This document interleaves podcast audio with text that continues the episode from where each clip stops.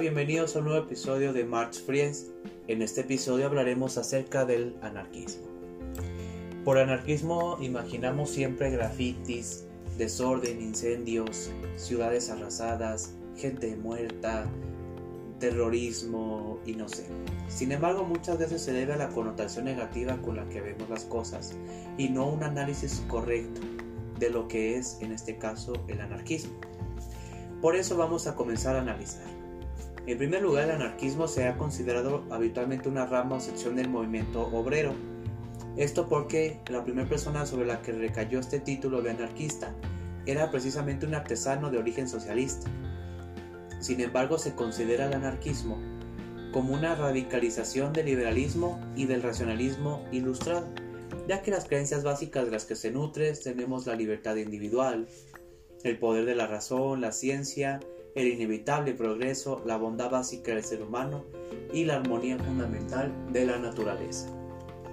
El anarquismo en su formulación clásica se relaciona íntimamente a personajes como Bakunin, eh, Malatesta, Gray, Reclus, Proudhon, que, pero todos ellos tienen en común una cosa, que no fueron capaces de superar el ambiente intelectual positivista. Por ello, ellos consideraban que el avance del mundo era inevitable. El ser humano se alejaba de la condición de bestia por medio de, su deseo de conocer más, su necesidad de saber y la capacidad que tenía de abstracción. Ahora bien, los anarquistas creían que las ideas dirigían la marcha del mundo. Al contrario del materialismo histórico y del socialismo, sabemos que los hechos formaban a las ideas. Aquí es al revés. Las ideas dirigían la marcha del mundo, dirigían los hechos. Por lo tanto, el anarquismo parte de una afirmación. El individuo es capaz de actuar ateniéndose casi exclusivamente a los dictados de su propia conciencia y de su propia voluntad. Por lo tanto, el anarquismo surge como un desafío contra la autoridad política, ya que ellos veían al Estado como un enemigo, opresor de la libertad del ser humano. El mal ocurre en todos los estados por igual, ya sean aquellos establecidos en sus inicios por derecho divino de los monarcas absolutos o por aquellos que se proclaman democráticos o fundados en la voluntad popular.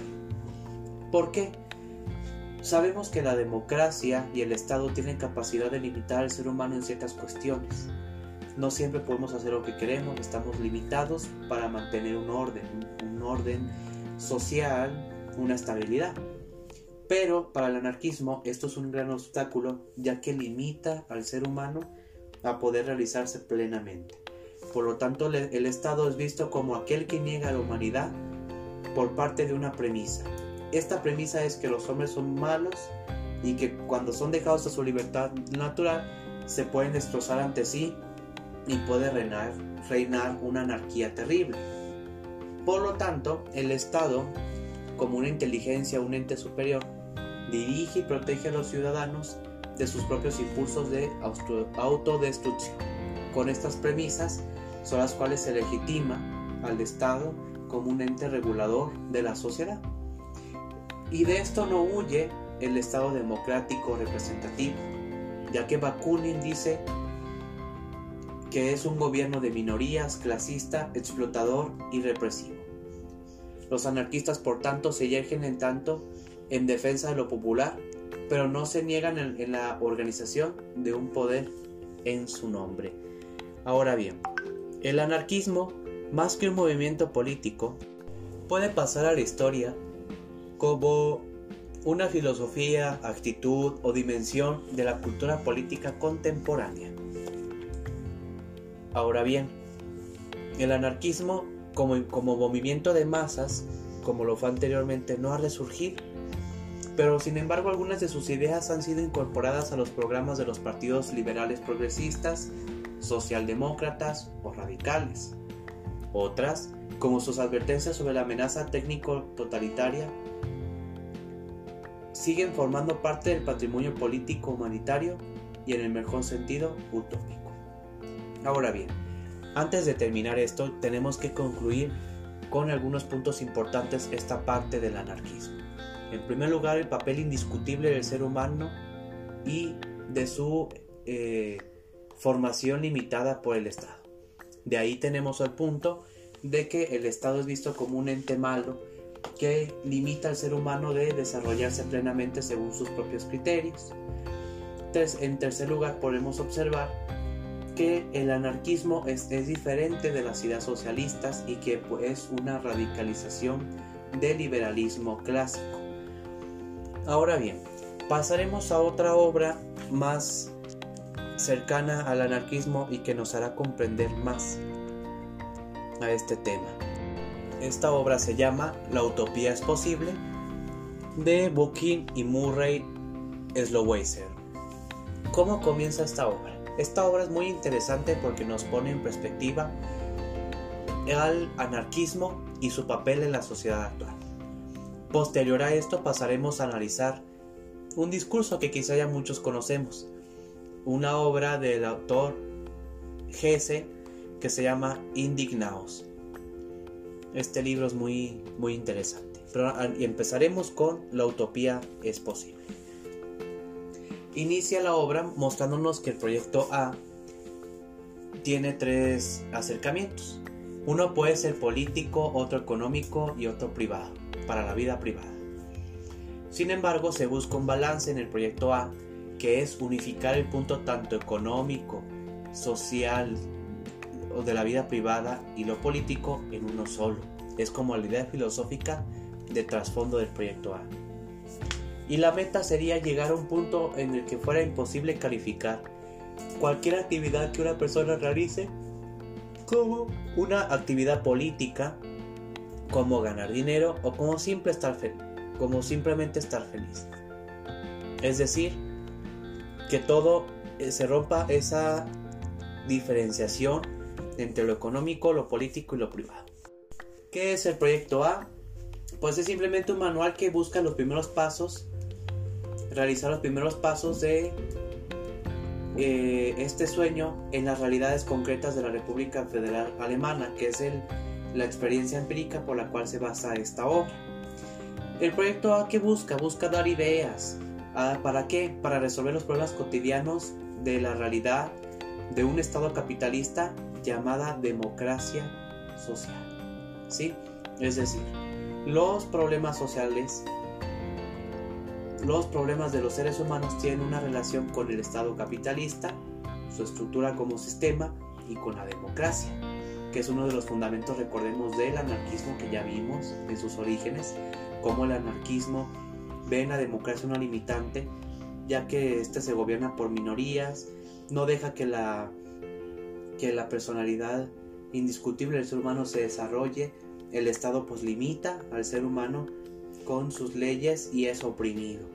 Por lo tanto, en un contexto más contemporáneo podemos observar que el Estado capitalista y la democracia pues quedan problemas aún para los seres humanos y por eso se busca romper esa barrera entre lo económico, lo político y lo privado de manera que todos se lograra de cierta manera ser felices.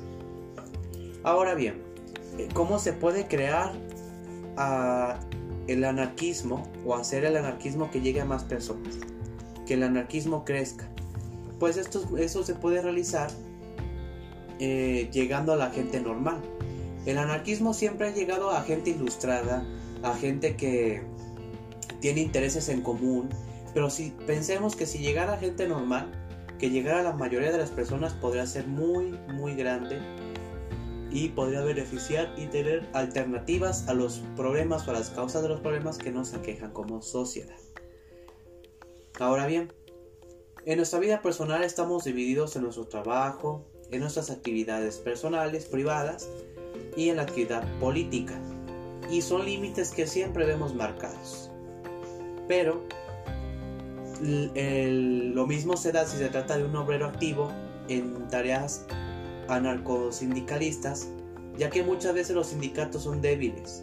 Los activistas se encuentran aislados en la fábrica y las actividades del sindicato se realizan fuera del horario del lugar de trabajo, frecuentemente con temas y metas ajenos a la realidad cotidiana del individuo. Con este ejemplo del obrero activo, que se encuentra en tareas anarquistas y de sindicato, se busca, se nota esta diferencia y o esta debilidad, ya que menciona que los sindicatos son débiles, los activistas se encuentran aislados en la fábrica, en sus trabajos y las actividades del sindicato son fuera del horario y del lugar de trabajo y con temas distintos a los que afectan al, individuo. Por lo tanto, se alejan un poco de aquellas metas o aquellos, aquellas acciones que se pueden lograr con el anarquismo. Los anarquistas están organizados, algunos no, y estos se organizan por pequeños grupos ideológicamente definidos. ¿Por qué es esto? ¿Por qué no están organizados? Porque simplemente ven en la organización una limitante o subyugación, subordinación a su individualidad. Por lo tanto, algunos no están organizados. Y si se llegan a organizar son para ciertas cosas que comparten en común, que tienen como en común, pero sin tocar aquellos aspectos que subordinen sus aspiraciones individuales personales. Alguna vez quizá hemos pensado que el anarquismo actualmente ya no tiene ninguna relevancia. Y pero debemos pensar si es cierto esto o no. El anarquismo actual no está al, no está al día ni es popular. Ya cuando, cuando, analizamos la teoría pasada, pues es del anarquismo en sus orígenes, siglo XIX, final del siglo XX. Pero actualmente el anarquismo está un poco apagado. Por lo tanto, se busca romper eh, con esta idea de, de un anarquismo anacrónico que es muy débil y buscar un anarquismo, una combinación con el anarquismo purista o clásico que sé que analicemos para tener alternativas en nuestras sociedades actuales. Por ello retomamos ahora el proyecto A. ¿Qué decía el proyecto A? Pues es una combinación de ideas de, que intentan superar aquel anarquismo purista y aislado se busca movilizar, como mencionamos al inicio, puntos de vista pragmáticos, profesionales y realistas, uniéndolos para crear una base estable de las actividades políticos sociales y a la vez como puntos en defensa contra el sistema que nos rodea. Es decir, el proyecto A busca movilizar todos los puntos de vista diferentes, pragmáticos, profesionales, realistas, pero para que con base en ellos se creen una base estable de las actividades políticos sociales luchando contra el sistema que oprime, que trae muchos problemas ante la individualidad del ser humano. Hemos visto en películas, en muchas series, que, que cuando se trata de un anarquismo, vemos a la gente, a las personas repartiendo panfletos y todo eso. Actualmente quizá ya no se usan los panfletos, ni los, los folletos, los volantes pero se pueden tener alternativas como los libros, discursos, manifestaciones, videos, entre otras. Sin embargo, muestra estos autores que el anarquismo panfletario, que es el que se, que se expande por estos medios, nunca llega al más del 3 o al 6% de la población. Esto puede ser también debido a su connotación negativa y aparte que mucha gente poco o nada le interesan los temas políticos. Sin embargo, el anarquismo solamente será accesible a muy pocas personas por estos medios. Por lo tanto, se tiene que buscar que el anarquismo vuelva a estar más en boga, que vuelva a recobrarse, vuelva a resucitar. Eh, existieron dos corrientes principales del anarquismo clásico como lo analizábamos, que era la tradición angloamericana, la cual se comienza con la teoría del individuo la cual analiza a este como una unidad principal para entender a la sociedad, no la sociedad del individuo, sino entender el individuo por medio de la sociedad. Y otra que es la vieja tradición, que habla que se buscaba la reglamentación por un contrato social de las garantías individuales, del individualismo, de los derechos del individuo. Por lo tanto, eh, existe aparte de estas dos, de la angloamericana y de la tradicional, otra tendencia, que la cual consiste es en la tendencia socialista. Este es el punto de vista que se tiene en común anarquismo y socialismo. Al inicio vimos la diferencia y ahora veremos la relación. El ser humano vive en una sociedad y como individuos, al vincularse con otros, cada individuo es producto de su propia sociedad, influyéndose recíprocamente. Por lo tanto, el individuo es producto e influenciador de la sociedad de manera histórica. Por lo tanto, el podemos observar o pensar en tiempos pasados, históricamente hubo épocas en que la gente no tenía como una idea como individuo, ya que las sociedades triviales tempranas eran como las tribus, la polis griega, o también podemos pensar en aquellas como la sociedad feudal, donde las ideas se establecían por un consenso minoritario y la mayoría no pensaba por sí mismo, sino que las aceptaba como sociedad, como un conjunto orgánico. Por lo tanto, aquí esta perspectiva socialista en relación con el marxismo, con el anarquismo, menciona que el ser humano vive en sociedad, pero así como influye, es influido. Se ve como un equilibrio entre estos dos. Ahora bien, hay otro punto importante, el comportamiento anarquista. Mencionábamos en un momento determinado que la subordinación de los individuos mm, se puede llegar por otro modo por medio de la organización. Por ello, se llega a la idea de que no se puede unir al anarquismo con la democracia, ya que como veíamos al inicio al, analizar a Bakunin, veíamos que no era compatible las ideas del anarquismo con las de la democracia. Por lo tanto, se recomienda el comunalismo. ¿El comunalismo qué es? Estos autores dicen que es la teoría de un sistema de la sociedad en que las comunidades autónomas y locales se unen libremente en una federación. Y los autores no hacen mucho desarrollo de este tema, pero sí proponen y mencionan que el anarquismo y los anarquistas deberían apropiarse de este concepto y buscar una tendencia referente al comunalismo como una alternativa a la organización, buscando no vulnerar, su individualidad. Otro punto principal es que el, pensamos que a los que al intentar eliminar el Estado, los, porque los anarquistas están en contra del Estado, se eliminaría la esfera política. Y los autores mencionan eso como algo que no es posible. Dicen, se puede desviar toda la sociedad, todo lo de la sociedad, a la esfera social. Pero aquí pasaría algo. Que una sociedad libre tiene que existir en una esfera política en que la gente no se sienta más como obreros o como intelectuales. Por lo tanto, la esfera política tiene que sobrevivir, tiene que transformarse y nacer por medio de un nuevo tipo de persona comprometida socialmente. Los, autores mencionan que esta se, llamaría ciudadano. Y se trata de que se buscaría una responsabilidad y una habilidad política para todos. Entonces vemos en, esto una alternativa a la organización por medio del comunalismo y de la no la destrucción quizás sí del Estado, pero no del, de la esfera política, ya que ésta debe permitir que los ciudadanos, los nuevos hombres comprometidos socialmente, se desarrollen con base a los principios del anarquismo ya señalados. Otro punto fundamental es que el anarquismo tiene que ser capaz de hacer la política y formar una organización de nuevo, para que no quede atrás, para que siga en, en actualidad.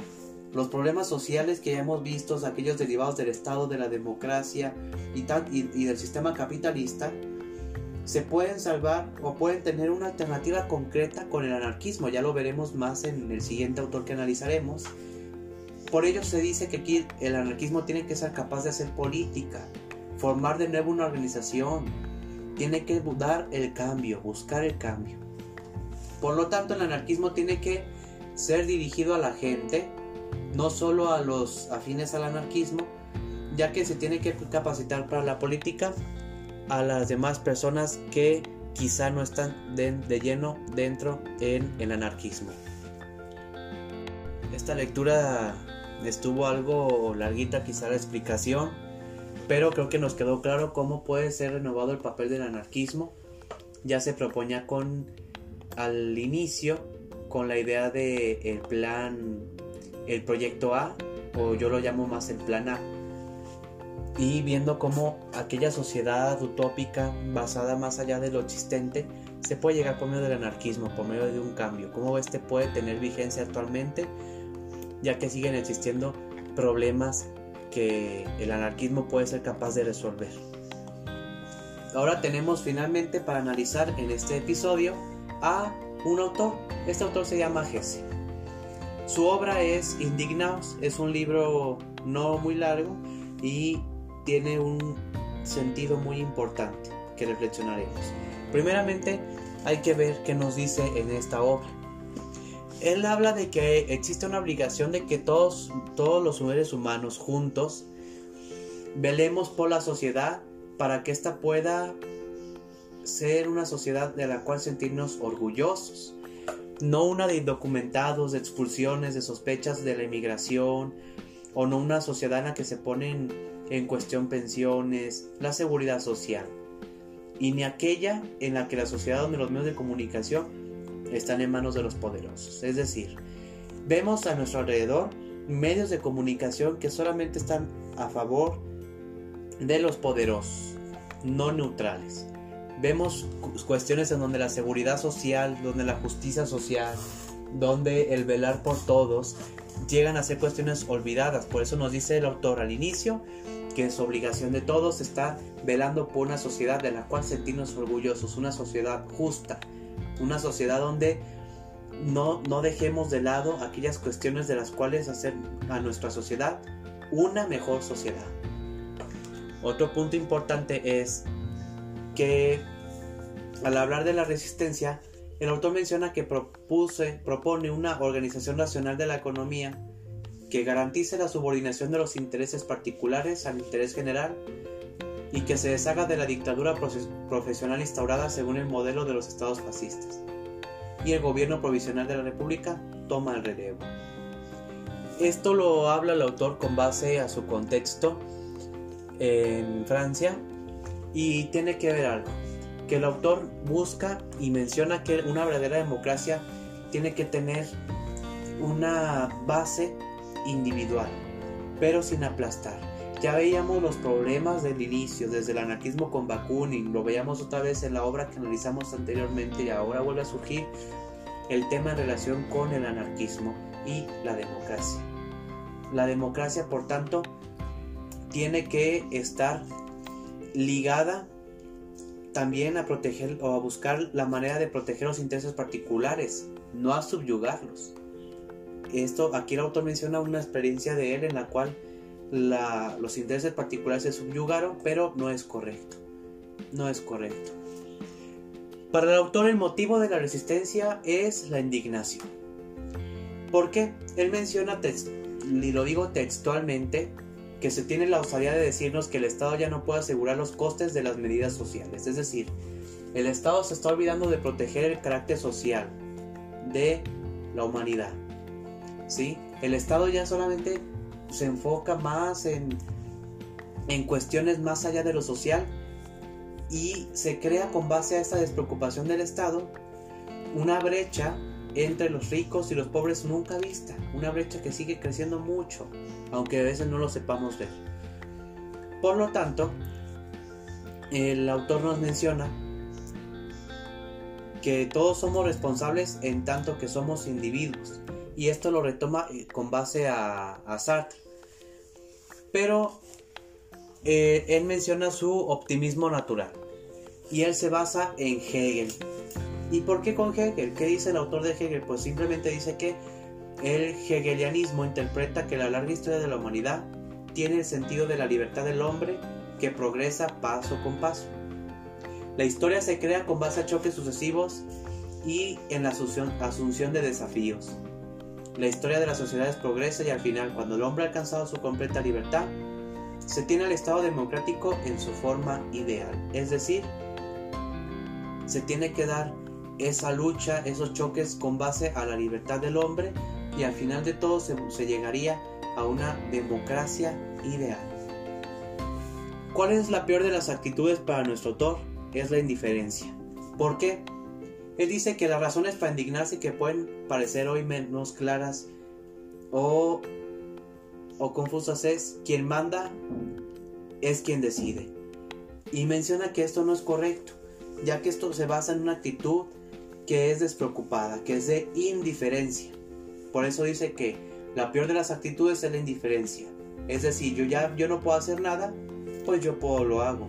sino que tenemos que buscar un cambio, no dejar que las cosas ocurran a como están siguiendo. Si hay problemáticas, todos como individuos, para protegernos como individuos, pero también ver por nuestra sociedad, se tiene que llegar a buscar el cambio, actuar, no quedarse de manera indiferente viendo a la sociedad avanzar y decir, bueno, yo no puedo hacer nada, pues a ver qué hago. No, ver, yo veo esto, haré algo, haré algo por cambiar las cosas. Y nos da dos grandes desafíos. Nuestro autor dice que la gran diferencia que existe entre los muy pobres y los muy ricos es un gran desafío. Y los derechos del hombre, del hombre y el estado del planeta. Los derechos del hombre en la actualidad han sido muy vulnerados. Aquellos que por apegarse a ideologías de, de conservadoras niega a personas tener sus derechos en su mayor expresión el estado del planeta pues está en una condición terrible a comparación de años pasados. Cuestiones climáticas en torno al calentamiento global, a los desperdicios ultramarinos y todo eso, son cuestiones que no nos deben de dejar indiferentes, tenemos que verlas. Es, esta invitación del autor en estos dos puntos, pero también a, a la que ya mencioné al inicio, que es buscar algo, la justicia social. Porque la gran brecha entre los ricos y pobres es grande y no se tiene que dejar que crezca. Al contrario, se tiene que buscar una mejor distribución de la riqueza. Para emanciparse, nuestro autor menciona como algo fundamental que se respeten los derechos universales. Universales. Y podemos pensar que este autor nos está invitando a la lucha armada, al anarquismo, a tomar las armas, a agarrar una escoba, agarrar una pistola, una navaja, una botella, no sé, y salir a las calles, romper cosas y todo. Hay formas de manifestación, pero desde la perspectiva de este autor habla de la no violencia y es la cual vamos a explicar. Al hablar de la no violencia dice que es el camino que se debe aprender a seguir y que el futuro pertenece a la no violencia y a la consideración de las diferentes culturas. Por lo tanto, menciona que el mundo es horrible, que es que la esperanza ha sido siempre una de las fuerzas dominantes de las revoluciones y de las insurrecciones. Y no se tiene que perder ante nada la esperanza, la esperanza ni la idea de llegar a un futuro mejor. Por lo tanto, la violencia vuelve la espalda a la esperanza. Por lo tanto, se tiene que tener una, una idea de que la esperanza es mejor que la violencia. Y se tiene que aprender a seguir. El autor busca una insurrección pacífica ya que dice que es hora de que la preocupación por la ética, la justicia y la estabilidad duradera, duradera sea lo que prevalezca y no la violencia. Para terminar a la indignación, el autor menciona que se tiene que llegar a una verdadera insurrección pacífica contra los medios de comunicación de masas que no proponen como horizonte para la juventud más que el consumo de masas, el desprecio de los más débiles, de una cultura del descarte, de una amnesia general y una competición a ultranza de todos contra todos. Por lo tanto, al final cierra con crear es resistir y resistir es crear. Por lo tanto, esta lectura tiene una gran, gran implicación en las luchas de los movimientos sociales, ya que ha sido fermento de estos movimientos de las manifestaciones que se han realizado en las calles, en las plazas, en todos los países del mundo y que se han extendido en nuestras fronteras, aquellas que luchan por los derechos humanos, por las mejores condiciones del planeta, entre otras. Por lo tanto, podemos tener como una perspectiva de que este modelo de movilización que propone Hessel ha sido tomado ya que menciona el siempre buscar que resistirse y seguir creando con esperanza de tener un cambio mejor en las cosas, provocar el debate y la movilización. Frente a esta crisis estructural sistemática del siglo XXI. Con base a la lectura pasada también podemos tener una idea clara de que el, es, puede ser una variante, una adaptación del anarquismo que a la vez busca un cambio tanto desde lo individual, un cambio para las cosas y que no las circunstancias aplastan la individualidad, sino que el ser humano sea el individuo, sea quien determine los cambios en la sociedad, quien luche ante estos cambios que para mal están ocurriendo y busque cambios buenos. Con esto cerramos este capítulo sobre la anarquía. Espero haya sido de su agrado y haya quedado claro.